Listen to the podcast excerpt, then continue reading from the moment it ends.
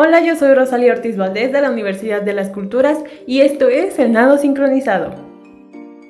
El nado sincronizado es una de las disciplinas olímpicas que supone el armado de formas artísticas y sincronizadas en un medio acuático, entendido por muchos como ballet acuático. Los participantes deben poseer habilidades y destrezas en las áreas de la natación y la gimnasia, así como también poder moverse de manera sincronizada al ritmo de la música, lo cual los acerca también al baile o la danza.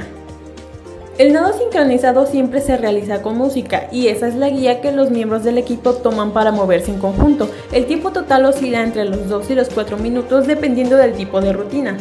Los movimientos y figuras que permiten nado sincronizado son muy amplias. Los miembros del equipo pueden sumergirse boca abajo, mantenerse en el mismo lugar, hacer ruedas y círculos, torres y pirámides, saltos y volteretas, mover solo las piernas mientras el resto del cuerpo permanece fijo. Existen más de 23 posiciones predefinidas que varían en su grado de complejidad. El nado sincronizado puede practicarse en solos, o en equipos de 8 nadadoras, en una piscina de por lo menos 3 metros de profundidad, 12 metros cuadrados de extensión y una temperatura constante de 24 grados centígrados. En las rutinas libres las nadadoras tienen libertad en escoger la música como la coreografía y figuras a mostrar. La forma de calificar este deporte va del 0 al 10, siendo 0 la mínima y 10 la máxima. Todas las participantes deben presentar tres rutinas, una técnica, una libre y una final que generalmente es libre también.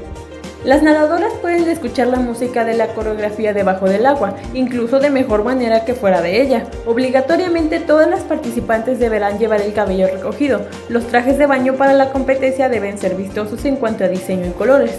Pueden estar bordados en pedrería, pero no pueden ser transparentes. Las nadadoras de nado sincronizado entrenan o practican 8 horas a la semana. Reciben clases de danza, natación, aeróbics, pesas y jogging. ¿Sabías que las mexicanas Nuria Diosdado y Joana Jiménez concluyeron en el lugar 12 en la final de dueto en la natación artística de los Juegos Olímpicos Tokio 2020? Así es, la dupla mexicana obtuvo la puntuación de 86.5667 en su rutina libre, para un total de 173.1857 con la calificación de la rutina técnica. En la rutina libre tuvieron calificaciones de 25.9000 en ejecución y 34.6667 en impresión artística y 26.0000 en dificultad, con cero penalizaciones.